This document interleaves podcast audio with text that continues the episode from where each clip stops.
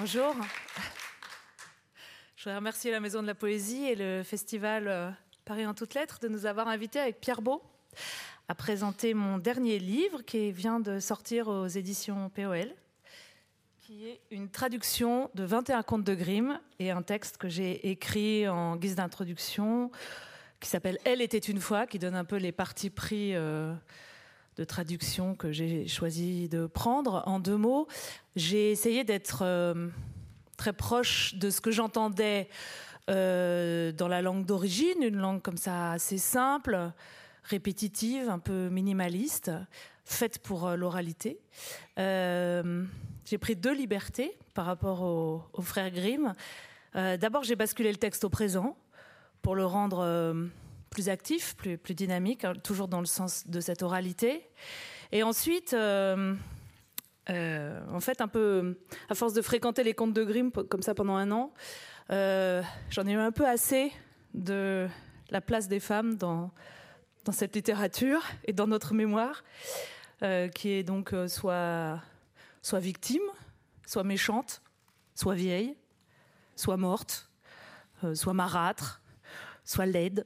Enfin, pas tellement d'alternatives, d'autres alternatives. Et donc, j'avais envie d'offrir d'autres euh, aventures aux femmes. Et donc, je me suis permis de changer les genres. Voilà. Euh, j'ai mis il pour elle, et puis j'ai mis des fois parâtre pour marâtre, mais à part ça, je n'ai rien changé d'autre. Voilà. Et maintenant, on va y aller.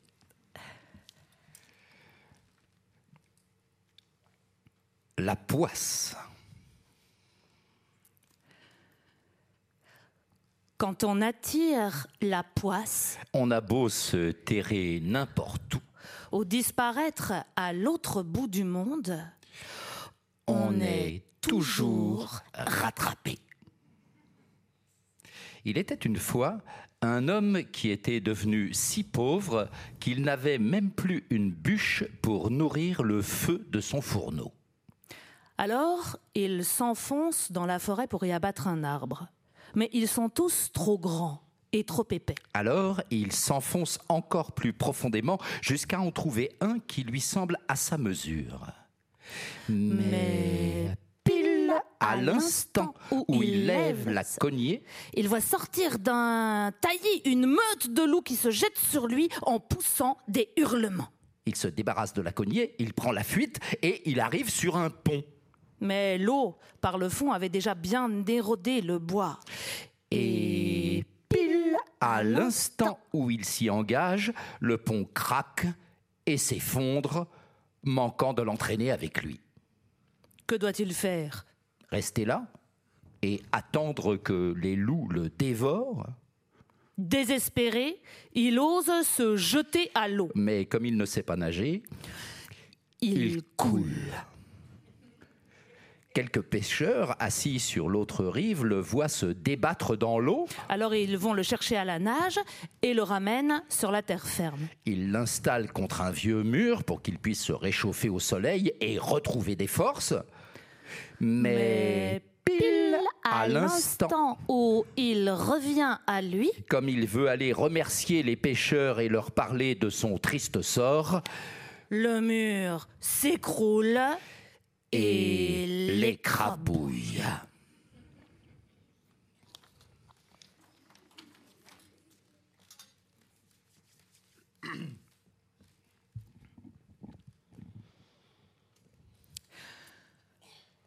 du genévrier.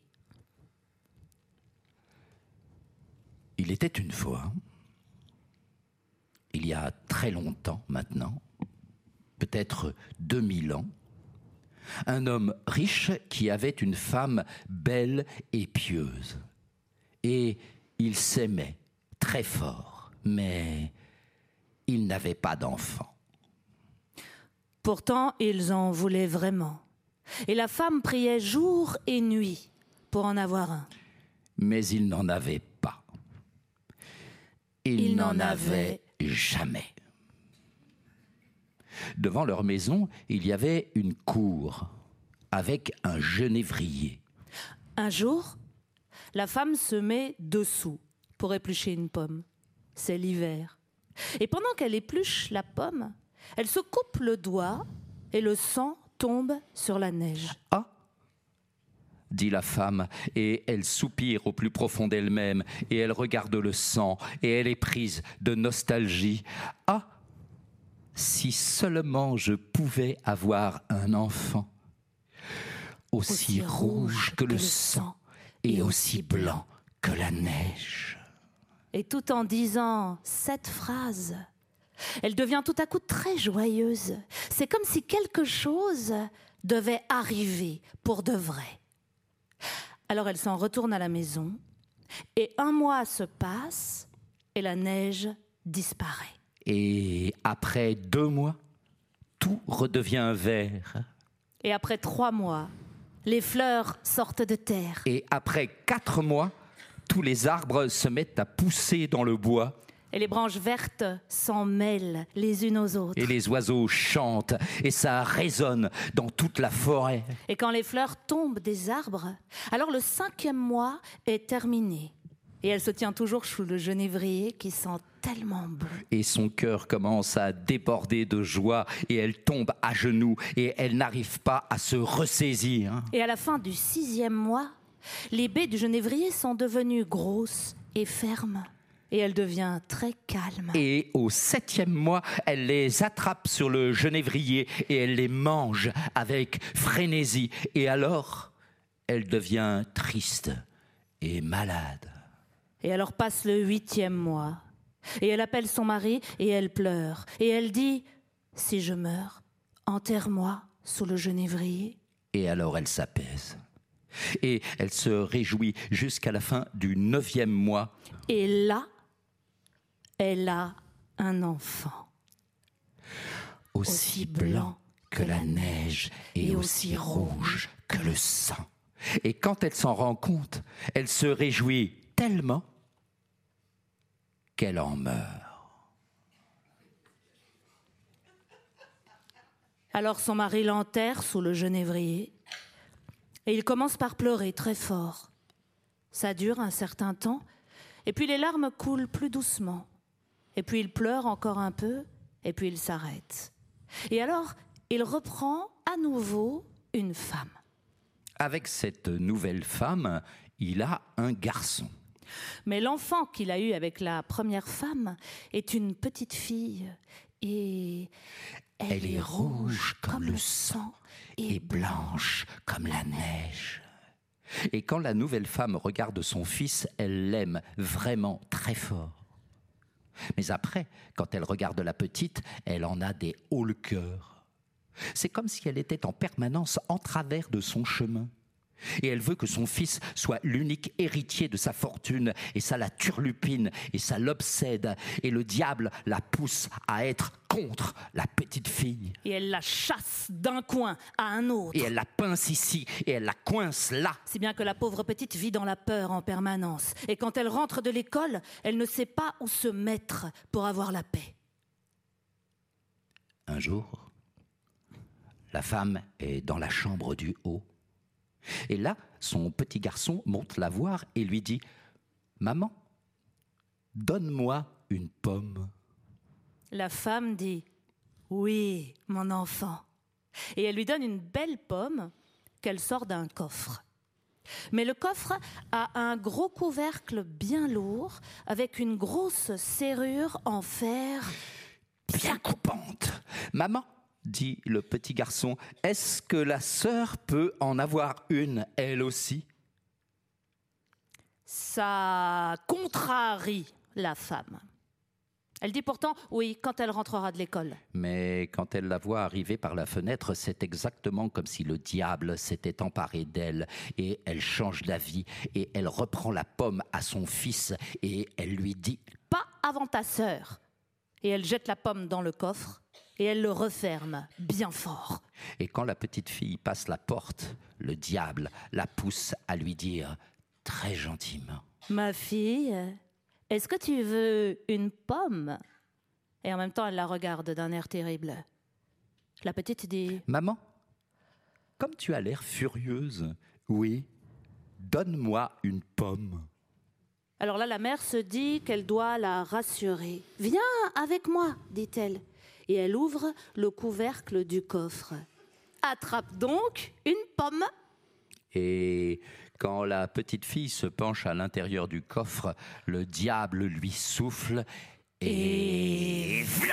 Et elle rabat le couvercle tellement fort que la tête valse et tombe dans les pommes rouges. Et alors là, elle est envahie par la peur. Et elle se dit oh, Mais qu'est-ce que j'ai fait? Alors, elle descend dans sa chambre. Et elle sort du premier tiroir de la commode un linge blanc. Et elle remet la tête bien en place sur le cou. Et elle la fait tenir avec le linge. Et puis, elle installe la petite sur une chaise devant la porte.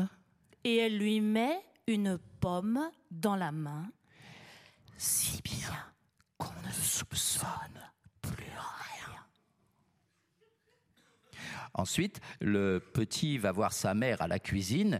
Elle est devant le feu et elle touille une grande marmite remplie d'eau bouillante. Maman, dit le petit, la sœur est assise devant la porte et elle est toute blanche et elle a une pomme dans la main. Je lui ai dit qu'elle devait me donner la pomme, mais elle ne répond rien. C'est bizarre. Hein Retourne la voir. Et si jamais elle répond toujours pas, donne-lui une claque derrière l'oreille. Alors le petit va la voir et lui dit Sœur, donne-moi la pomme. Mais elle garde le silence. Elle se tait. Alors il lui donne une claque derrière l'oreille. Et là, la tête tombe par terre.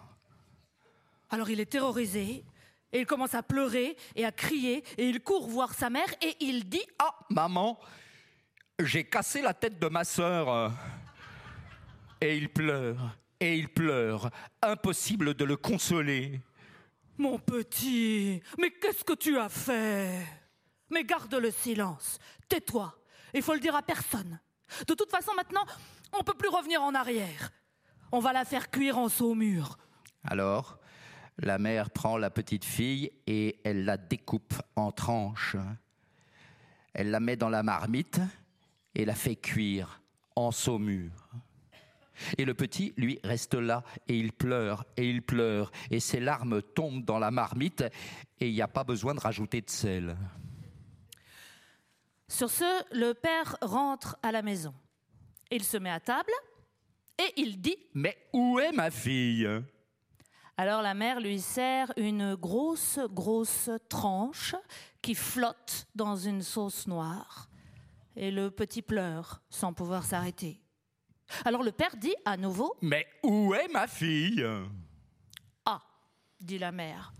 Elle est partie à la campagne pour aller voir la famille de sa mère. Elle compte y rester un moment. Mais enfin, pourquoi faire? Elle ne m'a même pas dit au revoir. Oh, elle voulait tellement partir. Elle m'a demandé si elle pouvait y rester six semaines. Elle sera très bien là-bas. Ah, dit l'homme. Ça me rend vraiment triste. C'est quand même pas possible. Elle aurait pu me dire au revoir quand même. Sur ce, il commence à manger. Et il dit Mon petit, mais pourquoi tu pleures? La sœur va bientôt revenir. Puis il dit Ah, chère femme, j'adore ce repas. Donne-moi encore. Et plus il mange, plus il en veut. Et puis il dit Encore, encore, tout pour moi, rien pour les autres. Vous n'aurez rien du tout. Et il mange, et il mange jusqu'à la fin du plat. Et les os, il les jette sous la table. Mais le petit monte à l'étage et il va chercher dans le dernier tiroir de sa commode son plus beau foulard en soie. Et puis il ramasse tous les cartilages et tous les os qui sont sous la table, et il les enveloppe dans son foulard en soie, et il les met devant la porte, et il pleure des larmes de sang.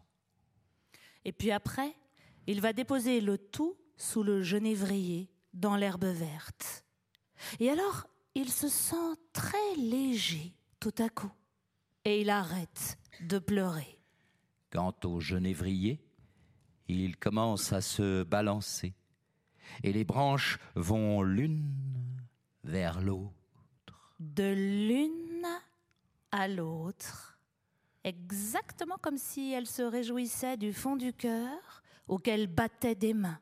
Et à cet instant, une brume se lève tout autour de l'arbre, et au cœur de cette brume, ça flambe comme du feu, et de ce feu s'échappe un très bel oiseau, et il chante très bien.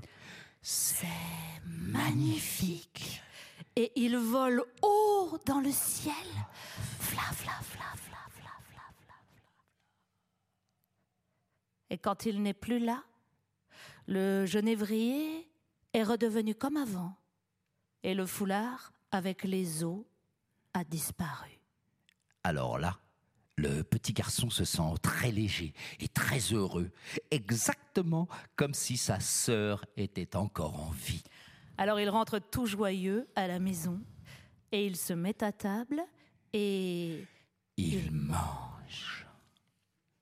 Mais l'oiseau, lui, s'envole. Loin, loin, loin. Et puis il va se poser sur la maison d'un orfèvre et il commence à, chanter.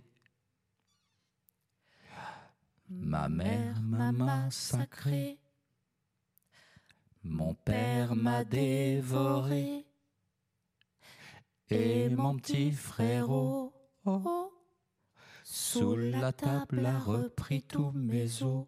Oh, les a posés dans un foulard en soie, à l'ombre du genévrier, ma foi. Je suis cuit, cuit, le bel oiseau, cuit, cuit, c'est cuit, cuit, moi. L'orfèvre est assis dans son atelier. Il est en train de fabriquer une chaîne en or. Et là, il entend l'oiseau qui chante sur son toit et il trouve ça très beau. Alors il se lève et comme il passe la porte, il perd sa pantoufle. Mais il continue pourtant de marcher jusqu'au milieu de la route avec une seule pantoufle et une seule chaussette. Il porte encore son tablier de travail. Et dans une main, il a la chaîne en or et dans l'autre, la tenaille. Et le soleil brille tellement fort sur la route. Alors il s'arrête et il regarde l'oiseau et alors il dit Oiseau, comme tu chantes bien, chante-moi ton air encore une fois. Non, dit l'oiseau. Je chante pas deux fois gratis. Si tu me donnes la chaîne en or, je veux bien chanter encore une fois. Tiens, dit l'orfèvre, voilà la chaîne. Maintenant, chante-moi ton air encore une fois. Alors l'oiseau arrive, il attrape la chaîne en or avec ses serres droites, il se pose devant l'orfèvre et il chante. Ma mère m'a sacré, mon père m'a dévoré, et mon petit frérot, oh, sur la table a repris tous mes os, oh, les a posés dans un foulard en soie, à l'ombre du genévrier, ma foi. Je suis cuit, cuit le bel oiseau, cuit, cuit, c'est cuit, cuit moi. Puis l'oiseau s'envole chez un cordonnier. Il se pose sur son toit et il chante Ma mère m'a massacré, mon père m'a dévoré, et mon petit frérot. Oh, le cordonnier l'entend chanter, alors il sort en bras de chemise devant sa porte et il regarde le toit de sa maison et il doit mettre la main devant ses yeux pour ne pas être aveuglé par le soleil. Oiseau, dit-il, comme tu chantes bien. Et alors il appelle sa femme, restée à l'intérieur. Femme, viens ici. Il y a un oiseau là. Qu'est-ce qu'il chante bien. Viens voir l'oiseau. Et encore après, il appelle sa fille et ses enfants, et aussi les compagnons et les apprentis et les servantes. Et ils viennent tous au milieu de la route, et ils regardent l'oiseau. Qu'est-ce qu'il est beau Et il a de si belles plumes rouges et bleues, et autour du cou, il a comme de l'or pur, et ses yeux sont plus brillants que des étoiles. Oiseau, dit le cordonnier, chante-moi ton air encore une fois. Non, dit l'oiseau. Je chante pas deux fois gratis. Tu dois m'offrir quelque chose. Femme, dit l'homme, monte là-haut sur la dernière étagère, il y a une paire de chaussures rouges. Amène-la-moi. Alors la femme y va et ramène les chaussures. Tiens, oiseau, dit l'homme. Et maintenant, chante-moi ton air encore une fois. Alors l'oiseau arrive et il attrape les chaussures avec ses serres gauches et il retourne se poser sur le toit pour chanter Ma mère m'a massacré, mon père m'a dévoré, et mon petit frérot, oh, sous la table a repris tous mes os, oh, les a posés dans un foulard en soie, à l'ombre du genévrier, ma foi. Je suis cuit, cuit le bel oiseau, cuit, cuit, c'est cuit, cuit moi, C'est cuit, cuit, moi. c'est cuit, cuit moi. Et dès qu'il a fini de chanter, il s'envole.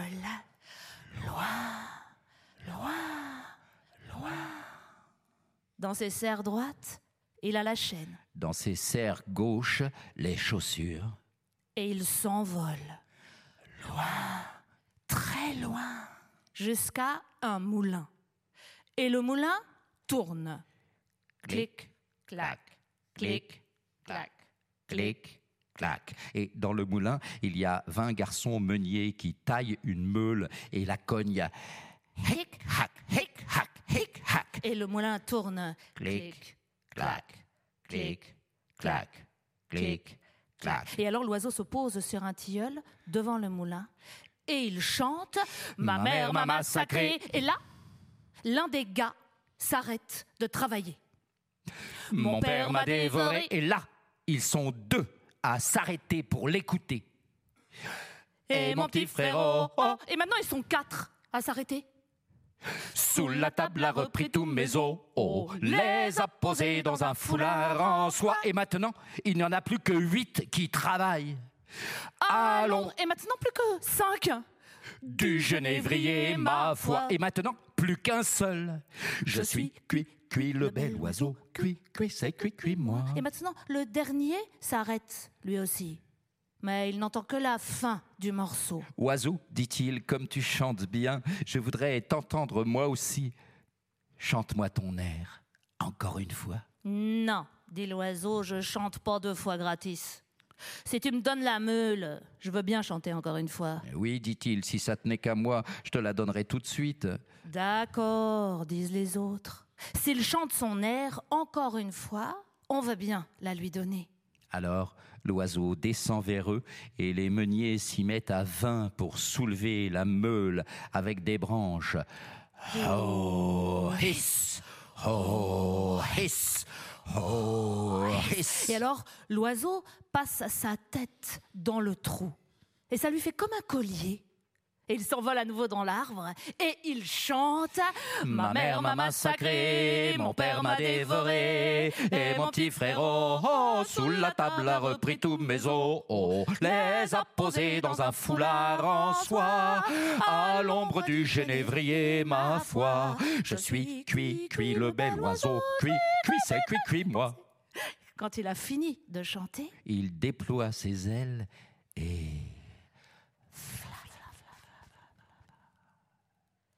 et il a la chaîne dans ses serres droites. et à gauche, il a les chaussures Et autour du cou, il a la meule. et il s'envole. Loin, très loin, vers la maison de son père. Dans la cuisine, le père, la mère et le petit sont à table. Et le père dit Ah, qu'est-ce que je me sens bien Je me sens tellement léger tout à coup. Non, dit la mère. Moi, je me sens tellement angoissée tout à coup. C'est comme si un orage terrible allait venir. Mais le petit reste assis et il pleure, et il pleure, et il pleure. Alors l'oiseau arrive à tire d'aile. Et pile à l'instant où il se pose sur le toit, le père dit Ah, je me sens tellement heureux et le soleil brille tellement fort, c'est exactement comme si j'allais retrouver une vieille connaissance. Non, dit la femme, moi j'ai peur, je claque des dents. Et c'est exactement comme si j'avais du feu dans les veines et elle déchire sa robe pour trouver un peu d'air. Mais le petit reste assis dans son coin et il pleure et il essuie ses yeux avec son tablier et il pleure tellement dans son tablier qu'il est tout mouillé le tablier. Alors l'oiseau se pose sur le genévrier et il chante. Ma mère m'a massacré. Et là, la mère se bouche les oreilles et elle ferme bien fort ses yeux et elle ne veut rien voir et rien entendre. Mais ça gronde dans ses oreilles comme une tempête déchaînée et ça brûle dans ses yeux comme l'éclair fulgurant. Mon père m'a dévoré. Ah, mère, dit l'homme, quel bel oiseau. Et il chante tellement bien, c'est magnifique. Et le soleil brille tellement fort. Et il y a comme une odeur de cannelle dans l'air. Et, mon petit frérot. Là, le petit pose sa tête sur ses genoux et il pleure de plus belle. Mais l'homme dit Je vais voir dehors. Il faut absolument que j'aille voir cet oiseau de plus près. Oh, surtout n'y va pas dit la femme. J'ai l'impression que toute la maison tremble et qu'elle est en flammes. Mais l'homme sort malgré tout et il observe l'oiseau. Sous la table a repris tous mes os, les a posés dans un foulard en soie, à l'ombre du genévrier, ma foi. Je suis cuit, cuit le bel oiseau, cuit, cuit, c'est cuit, cuit moi. Sur ce, l'oiseau laisse tomber la chaîne en or, et elle tombe pile sur le cou de l'homme. Elle en fait parfaitement le tour, et elle lui va à ravir. Alors il rentre et il dit Regarde comme il est beau cet oiseau. Il m'a donné une chaîne en or tellement belle, mais tellement belle. Mais la femme a tellement peur qu'elle s'écroule dans la cuisine et sa coiffe tombe de sa terre. Alors l'oiseau chante de nouveau. Ma mère m'a massacré. Ah Si je pouvais être six pieds sous terre pour ne plus avoir à écouter ça. Mon père m'a dévoré. Et là, la femme reste par terre, comme morte. Et mon petit frérot. Oh, et là, le petit dit, moi aussi, je veux sortir, moi aussi, je veux aller voir. Il va peut-être me donner quelque chose, l'oiseau. Alors, il sort au dehors. Sous la table a repris tous mes os, oh, les a posés dans un foulard en soie. Alors l'oiseau lui lance les chaussures. À l'ombre du genévrier, ma foi, je suis cuit, cuit, le bel oiseau, cuit, cuit, c'est cuit, cuit, moi, c'est cuit, cuit, moi. Alors, le petit se sent tout léger et tout joyeux et il met les chaussures rouge toute neuve et il danse et il saute de joie et il dit Ah, j'étais tellement triste quand je suis sorti et maintenant je suis tellement léger. C'est vraiment un oiseau magnifique. Il m'a donné une paire de chaussures rouges. Non dit la femme et elle se lève d'un bond et elle a les cheveux qui se dressent sur la tête comme des flammes. J'ai l'impression que le monde entier est en train de s'écrouler. Je veux sortir moi aussi. Je veux être légère, moi aussi. Et comme elle passe la porte, voilà L'oiseau lui jette la meule sur la tête et elle est complètement écrabouillée. Le père et le petit entendent du bruit. Alors ils vont voir ce qui se passe au dehors. Et là, fumée, flamme et feu sortent de terre. Et maintenant que tout est terminé, la petite sœur est là, devant eux. Et elle prend son père et le petit par la main. Et ils sont vraiment très contents, tous les trois. Et ils rentrent à la maison. Et ils se mettent à table et ils mangent.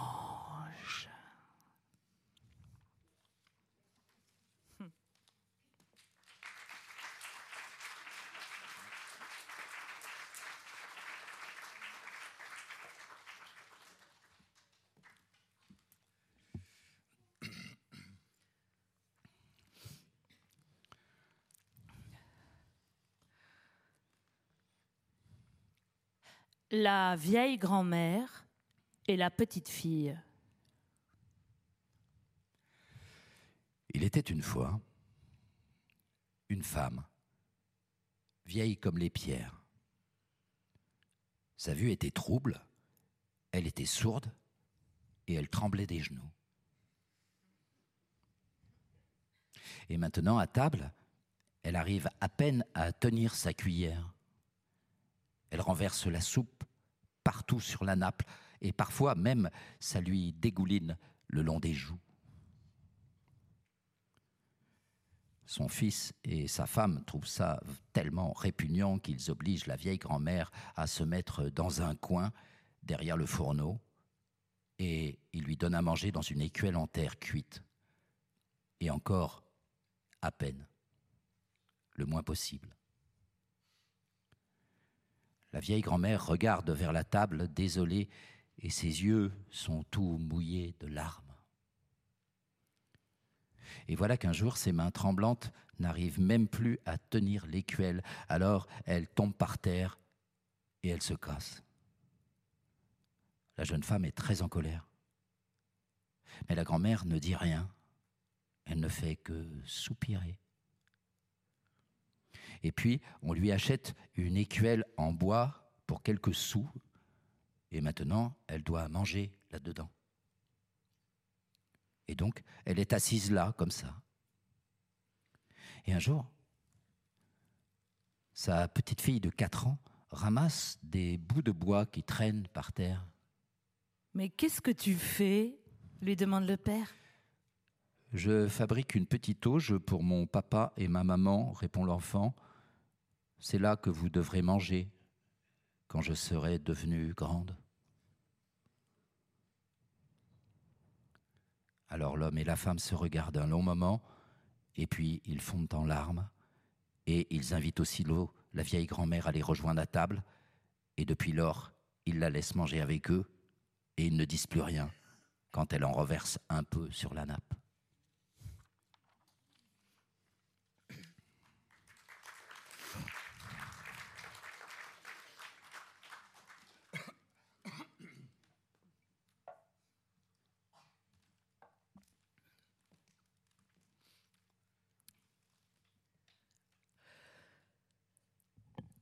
Petit béret rouge. Il était une fois un petit garçon qui était si mignon que tout le monde l'aimait dès qu'il apparaissait. Son grand-père en particulier aurait tout donné pour lui.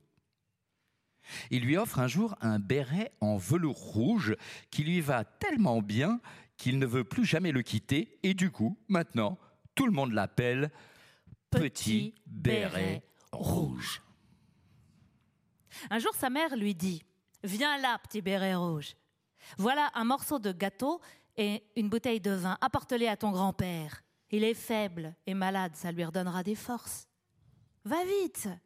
Après, il fera trop chaud. Et dehors, sois bien sage. Et marche gentiment sur le chemin. Ne le quitte surtout pas. Sinon, tu vas te casser la figure et la bouteille y passera et ton grand-père n'aura plus rien. Et, quand tu seras chez lui, n'oublie pas de lui dire bonjour. Et ne commence pas à galoper dans tous les coins. Je vais tout faire comme il faut, lui répond Petit Béret Rouge, et il lui tape dans la main. Le grand-père habite dans la forêt, c'est à une demi-heure de marche du village, et maintenant Petit Béret Rouge s'enfonce dans la forêt. Et là, il rencontre un loup. Ou plutôt, une louve. Petit Béret Rouge ignore à quel point c'est un animal dangereux et il n'a pas peur du tout. Bonjour, Petit Béret Rouge, lui dit la louve. Bonjour la louve. Où vas-tu si tôt, Petit Béret Rouge? Chez mon grand-père. Qu'est-ce que tu caches là, sous ton tablier? Du vin et une part de gâteau. On l'a fait hier pour mon grand-père qui est faible et malade, ça va lui faire plaisir et lui redonner des forces. Et il habite où, ton grand-père, petit béret rouge? Un peu plus loin dans la forêt, à un quart d'heure de marche. Sa maison est sous les trois grands chênes. Et juste à côté, il y a des noisetiers. Mais tu dois connaître. Hein. La louve se dit alors Cette petite chose bien tendre, c'est un morceau de choix bien meilleur que le vieux papy. Faut que j'arrive à les choper les deux d'un coup. Alors, elle fait un bout de chemin à côté de Petit Béret Rouge, et puis elle lui dit Petit Béret Rouge, il y a plein de belles fleurs partout, mais toi, tu les regardes pas. J'ai l'impression que tu n'entends même pas les oiseaux chanter. Tu marches la tête baissée, comme si tu allais à l'école. Pourtant, c'est amusant la forêt, tu trouves pas? Petit béret rouge relève alors la tête et quand il voit les rayons du soleil danser au travers des branches de ci, de là, et des belles fleurs partout, il se dit Et si j'amenais un beau bouquet de fleurs au grand-père, en plus du reste. Ça lui ferait drôlement plaisir.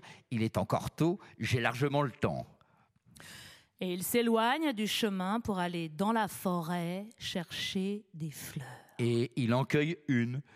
Et il se dit, oh, mais là, plus loin, il y en a une autre qui est encore plus jolie. Et il court vers elle et il s'enfonce toujours plus profondément dans la forêt. Et pendant ce temps-là, la louve trace direct juste à la maison du grand-père. Et elle toque à la porte. Qui est là? C'est Petit Béret Rouge. J'ai du vin et des gâteaux, ouvre-moi. Mais Il suffit de baisser la poignée, je suis trop fatigué pour me lever. La louve baisse donc la poignée, la porte s'ouvre, elle s'avance sans dire un mot jusqu'au lit du grand-père et elle, Elle le... le dévore. Et puis elle enfile ses vêtements, elle met son bonnet de nuit, elle se couche dans son lit et elle tire les rideaux.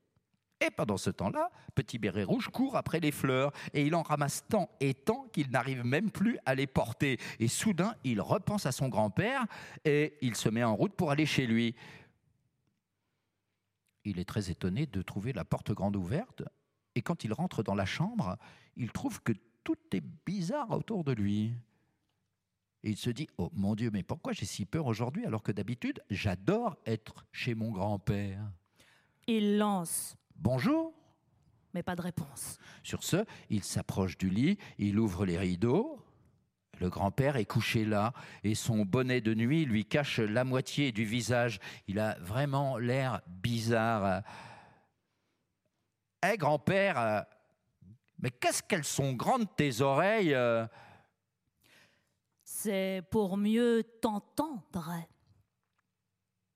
Hé grand-père, mais qu'est-ce qu'ils sont grands tes yeux? C'est pour mieux te regarder. Hé grand-père, mais qu'est-ce qu'elles sont grandes tes mains? C'est pour mieux te toucher. Mais grand-père, mais qu'est-ce qu'elle est grande et moche ta gueule? C'est pour mieux te manger. Et à peine la louve a-t-elle fini de parler qu'elle se jette hors du lit et Dévore le pauvre petit béret rouge. Et maintenant que la louve est bien repue, elle s'allonge dans le lit, elle s'endort et elle se met à ronfler comme c'est pas possible. Un chasseur passe justement aux abords de la maison et il se dit Mais pourquoi il ronfle si fort le vieillard? Faut que j'aille voir si tout va bien. Alors il rentre dans la chambre et quand il s'approche du lit, il voit la louve couchée là. Ah, te voilà, vieille pécheresse, ça fait un bail que je te cherche. Alors il épaule sa carabine. Mais il se dit soudain que si ça se trouve, la louve a mangé le grand-père et qu'on peut encore le sauver. Alors il ne tire pas. Mais il va chercher des ciseaux et il se met à tailler dans le ventre de la louve endormie. Et après quelques coups de ciseaux, il voit apparaître un petit béret rouge.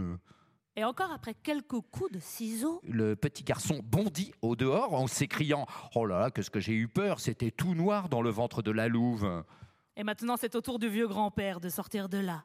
Il est encore vivant, mais il peut à peine respirer. Alors, petit béret rouge galope chercher des grosses pierres et il les fourre dans le ventre de la louve. Résultat, quand elle se réveille, elle essaie de s'enfuir, mais les pierres sont tellement lourdes qu'elle s'écroule raide, morte. Alors, ils sont tous les trois très contents. Le chasseur dépaisse la louve et rentre chez lui avec la fourrure. Le grand-père mange le gâteau et boit le vin apporté par Petit Béret Rouge et reprend des couleurs.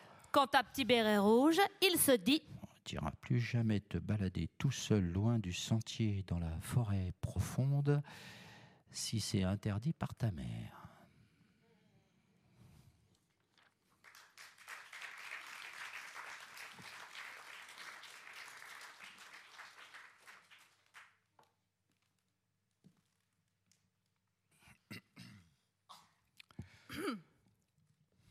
Un conte euh, pas très connu que Violaine a traduit et qui s'appelle Barbe bleue.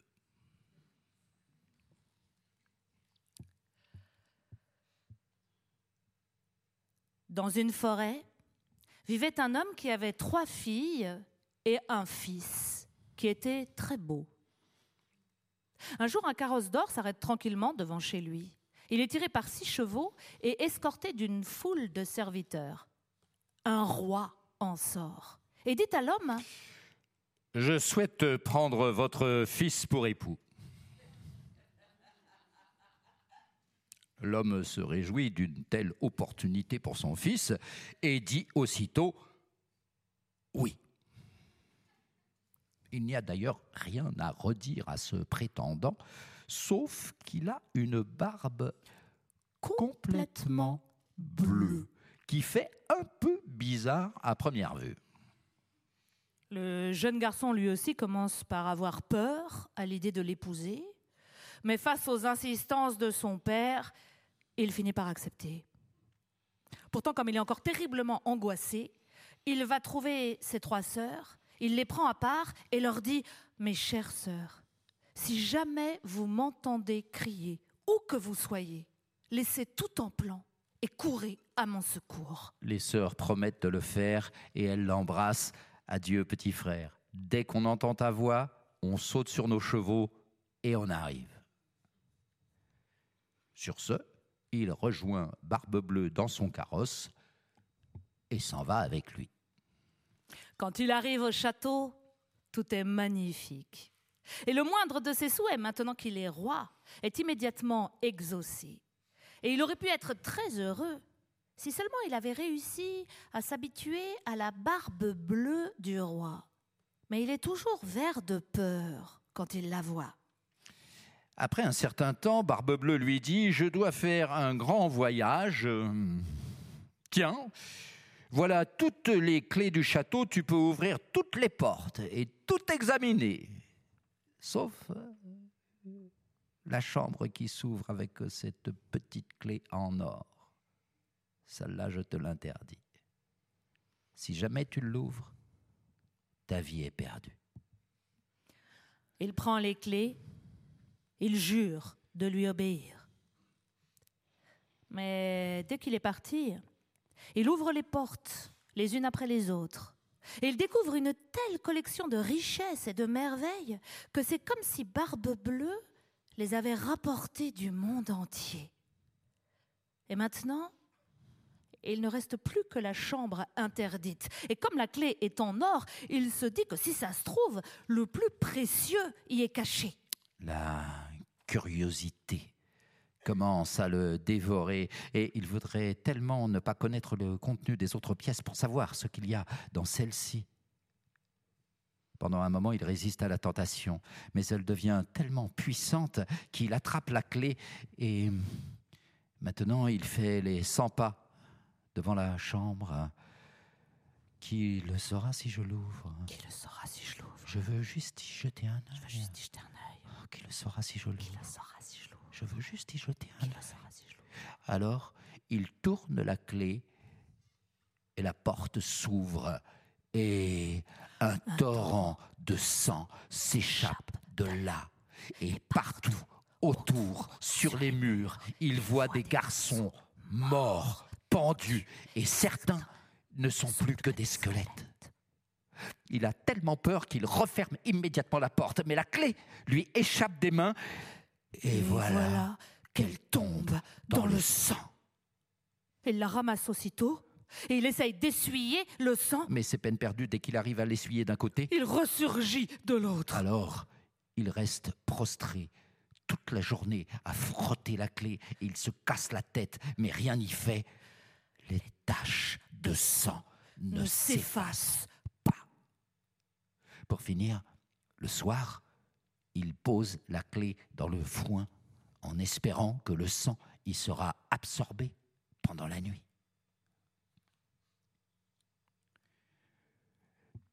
Mais le lendemain, Barbe Bleue rentre à la maison. Et la première chose qu'il lui demande, les clés. Son cœur bat la chamade. Il lui donne le trousseau en espérant qu'il ne va pas remarquer qu'il manque la clé en or, mais il les compte les unes après les autres. Et maintenant qu'il a fini, il lui dit droit dans les yeux, où est la clé de la chambre secrète? Il devient rouge sang et lui répond Elle est en haut, je l'ai déplacée, j'irai la chercher demain. Vas-y plutôt tout de suite, chère Marie. J'en ai besoin. Tout de suite. Ah Mais en fait, je, je dois te dire, je l'ai perdue dans le foin. Il faut d'abord que je la cherche. Et tu ne l'as pas perdu du tout, dit Barbe-Bleue hors de lui. Tu l'as posée là-bas pour faire disparaître les taches de sang. Donc, tu n'as pas respecté mes ordres et tu as été dans cette chambre. Mais maintenant, tu vas y retourner tout de suite, que tu le veuilles ou non. Alors, il est obligé d'aller récupérer la clé qui est encore couverte de sang. Et maintenant, prépare-toi à la mort, tu dois mourir aujourd'hui même, dit Barbe-Bleue. Et il attrape son grand couteau et l'emmène dans le couloir. Laisse-moi faire une dernière prière avant de mourir. Très bien, vas-y, mais dépêche-toi, j'ai pas que ça à faire. Alors il grimpe les escaliers, quatre à quatre, et il hurle par la fenêtre le plus fort qu'il peut. Sœurs, mes chères sœurs, au secours, venez vite les sœurs sont en train de boire du vin nouveau dans la forêt. Mais la plus jeune dit soudain, C'est comme si j'avais entendu la voix de notre frère. Debout, il faut courir à son secours. Alors elle saute sur leurs chevaux et elle galope plus vite que le vent. Mais le frère est tombé à genoux, tétanisé par la peur.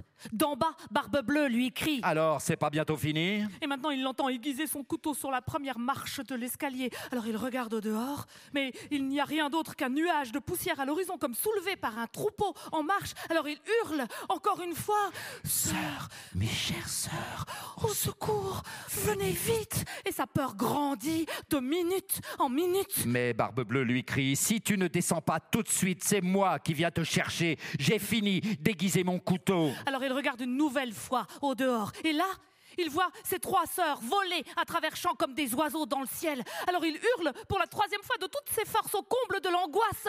Sœurs, mes chères sœurs, au secours, venez vite. Et la plus jeune est maintenant si près qu'il peut l'entendre parler. Courage, petit frère chéri, on arrive dans un instant. Mais Barbe Bleue lui crie. Maintenant, ça suffit les jérémiades, je vais pas attendre plus longtemps. Si tu ne viens pas tout de suite, c'est moi qui monte te chercher. Ah, laissez-moi faire une dernière prière pour mes trois sœurs chéries. Sans l'écouter, Barbe Bleue grimpe les escaliers et le traîne au dehors. Et pile à l'instant où il l'attrape par les cheveux pour lui planter le couteau dans le cœur. Les trois sœurs défoncent la porte du château, s'engouffrent à l'intérieur, arrachent leur frère des mains de Barbe Bleue, et puis elles sortent leur sabre et l'embrochent de part en part. Alors Barbe Bleue se retrouve pendue dans la chambre ensanglantée, en compagnie des jeunes garçons qu'il a lui-même tués. Et les sœurs ramènent leur frère chéri à la maison. Et il hérite de toute la fortune de Barbe, Bleue.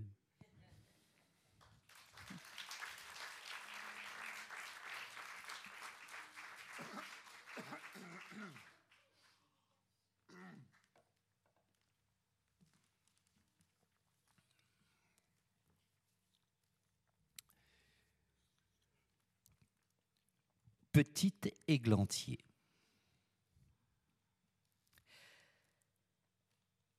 Il y avait dans le temps un roi et une reine qui se disaient chaque jour ah, si, seulement nous pouvions avoir un enfant.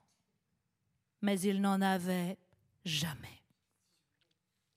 Or, voilà qu'un jour, une grenouille sort de l'eau alors que la reine est au bain. Elle bondit vers elle et lui dit Ton vœu va s'exaucer. Et avant la fin de l'année, tu vas mettre au monde un petit garçon. Ce que la grenouille avait dit se réalise et la reine donne naissance à un petit garçon qui est si mignon que le roi ne se sent plus de joie et organise une grande fête. Il n'invite pas seulement la famille, les amis et les connaissances, mais aussi les sages, pour qu'ils soient bien disposés à l'égard de cet enfant. Il y en a treize dans son royaume. Mais comme il n'a que douze assiettes en or pour leur servir à manger, il est obligé d'en laisser un de côté. La fête est célébrée avec faste et magnificence, et comme elle se termine, chacun des sages offre à l'enfant un don merveilleux. L'un, la vertu, l'autre, euh, la beauté, le troisième, la richesse, et ainsi de tout ce qu'on peut désirer au monde. Onze des sages ont déjà parlé. Mais soudain, le treizième fait irruption. Pour se venger de ne pas avoir été invité, sans saluer ni même regarder personne, il dit d'une voix tonnante Le fils du roi, à 15 ans, se piquera avec un fuseau et trouvera la mort. Et sans dire un mot de plus, il fait volte-face et il quitte la salle. Tout le monde est terrorisé. Alors le douzième, qui n'a pas encore parlé, s'avance. Comme il ne peut pas annuler le mauvais présage, mais seulement l'adoucir, il dit Le fils du roi ne tombera pas dans la mort, mais dans un profond sommeil qui durera cent ans. Le roi pour préserver à tout prix son enfant chéri du malheur, donne l'ordre de brûler tous les fuseaux du royaume. Quant au petit garçon, les prédictions des sages se réalisent pleinement, car il est si beau, si sage, si aimable et si raisonnable qu'on ne peut que l'aimer en le voyant. Il se trouve pourtant que pile le jour de ses 15 ans, le roi et la reine ne sont pas là et le jeune homme se retrouve tout seul au château. Alors il en profite pour musarder partout. Il visite chambre et salon au gré de sa fantaisie. Et pour finir, il arrive au pied d'une vieille tour. Il grimpe l'escalier en colimaçon très étroit. Et là, il se retrouve devant une petite porte, avec une clé toute rouillée, bien enfoncée dans la serrure. Il la tourne. La porte s'ouvre d'un coup. Et alors, il découvre une petite mansarde où un vieil homme est penché sur un fuseau en train de filer du lin. Bonjour petit père, dit le fils du roi. Mais qu'est-ce que tu fais là? Je file, lui répond le vieux en hochant la tête. C'est quoi cette chose qui danse si joyeusement? dit le jeune homme en prenant le fuseau, voulant filer lui aussi. Mais à peine a-t-il touché le fuseau que le mauvais sort se réalise et qu'il se pique le doigt. Et à peine a-t-il le, temps de ressentir la piqûre? Qu'il s'écroule sur un lit qui se trouve là et qu'il tombe dans un profond sommeil. Et ce sommeil contamine tout le château. Le roi et la reine qui venaient juste de rentrer s'endorment dans la grande salle et toute la cour avec. Et dorment aussi les chevaux dans les écuries. Les chiens dans la cour. Les pigeons sur les toits. Les mouches sur les murs. Oui, oui. Et le feu qui flambait sous la cuisinière se consume et s'éteint. Et le rôti arrête de grésiller. Et le cuisinier qui voulait tirer les cheveux du marmiton parce qu'il avait gâté une sauce y renonce et s'en Et le vent se couche et sur les arbres, devant le château, plus aucune feuille ne bouge. Et alors? Tout autour du château, une haie d'églantiers pleine d'épines commence à sortir de terre. Et chaque année, elle devient plus haute. Et elle finit par envelopper tout le château. Et le recouvrir totalement. Si bien qu'on n'en voit plus rien. Pas même la girouette au sommet du toit. Et partout dans le pays, une légende se propage sur le beau prince endormi. Qu'on appelle désormais petit églantier. Et des filles de rois se présentent régulièrement pour tenter leur chance et essayer de traverser la haie d'églantier jusqu'au château. Mais elles n'y arrivent jamais, car les épines, comme si elles avaient des mains, s'agrippent les unes aux autres. Et les jeunes demoiselles se retrouvent accrochées là-dedans, sans parvenir à s'en sortir, et elles meurent toutes d'une mort lamentable. Au bout de longues années, une fille de roi se présente à nouveau dans le pays et elle rencontre une vieille femme qui lui raconte que derrière la haie d'Églantier, il y aurait, paraît-il, un château dans lequel un fils de roi d'une grande beauté Et qui s'appellerait Petit Églantier. dormirait depuis maintenant 100 ans et avec lui la reine, le roi et toute la cour. Par sa grand-mère, elle sait aussi que des filles de roi se sont déjà présentées en grand nombre et qu'elles ont tenté de traverser la haie d'épines, mais qu'elles sont restées accrochées là-dedans et qu'elles sont toutes mortes d'une mort lamentable. Alors la jeune fille dit Moi, j'ai peur de rien. Je vais passer au travers pour aller voir Petit Églantier le magnifique. La brave dame a beau l'en dissuader, rien n'y fait. Or, il se trouve que les 100 ans viennent juste de s'écouler. C'est précisément le jour où Petit Églantier doit se réveiller. Quand la fille de roi s'approche de la haie d'Églantier, elle ne trouve que de grandes fleurs Très belle, qui s'écartent toutes seules sur son passage sans lui faire aucun mal. et puis qui reprennent l'apparence d'une haie dans son dos. Dans la cour du château, elle découvre les chevaux et les chiens de chasse couchés par terre en train de dormir. Les pigeons posés sur le toit, la tête repliée sous l'aile. Et quand elle rentre à l'intérieur de la demeure, Les mouches dorment sur les murs. Oui. oui, le cuisinier lève encore la main comme pour empoigner le marmiton. Et la servante est, est figée devant la poule noire qu'elle s'apprête à plumer. Alors elle va plus loin et dans la grande salle, elle découvre toute la cour couchée par terre en train de dormir. Et là-haut, près du trône, le roi et la reine sont couchés, eux aussi. Alors elle va encore plus loin et tout est si calme qu'elle n'entend que son pas propre, propre souffle. Et enfin, elle arrive au pied de la tour. Et là, elle ouvre la porte de la mansarde où dort Petit Églantier. Et il est couché là. Et il est tellement mignon qu'elle ne peut plus le quitter des yeux. Et elle se penche Et elle lui donne un baiser. Et pile à l'instant où se baisaient les fleurs, Petit Églantier ouvre un œil il se réveille et il la regarde. très gentiment. Alors, ils descendent tous les deux, et le roi se réveille, et la reine, et toute la cour, et chacun se regarde avec des yeux ronds comme des billes.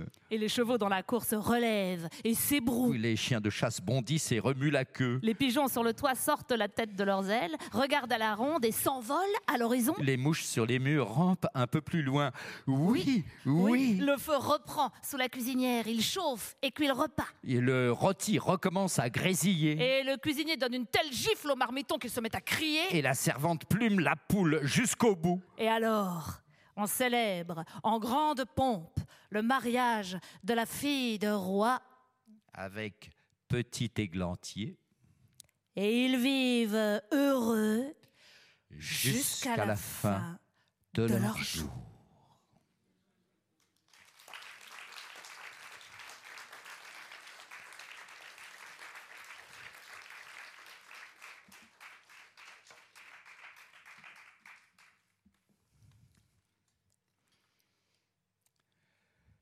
La clé d'or. Un jour d'hiver, alors qu'il y a une épaisse couche de neige, une pauvre fille est obligée de sortir dehors pour aller chercher du bois avec son traîneau.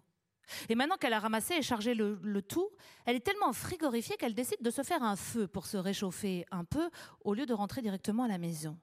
Alors elle pousse la neige de côté et en déblayant le sol, elle trouve une petite clé en or. Alors elle se dit, oh, s'il y a une clé, il y a forcément une serrure qui va avec. Alors elle creuse la terre et elle trouve une petite boîte en fer. Oh, pourvu que ce soit la bonne. Il y a forcément des choses précieuses dans cette petite boîte. Elle cherche, mais il n'y a pas le moindre trou de serrure. Pour finir, elle en trouve un. Mais il est tellement petit qu'on peut à peine le voir.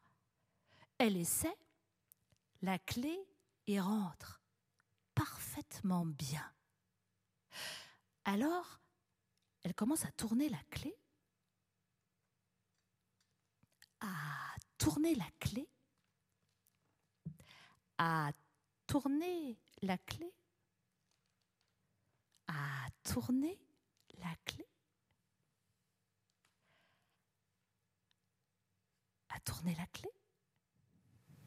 Là, ça doit apprendre qu'elle est finie. Savoir quelle chose merveilleuse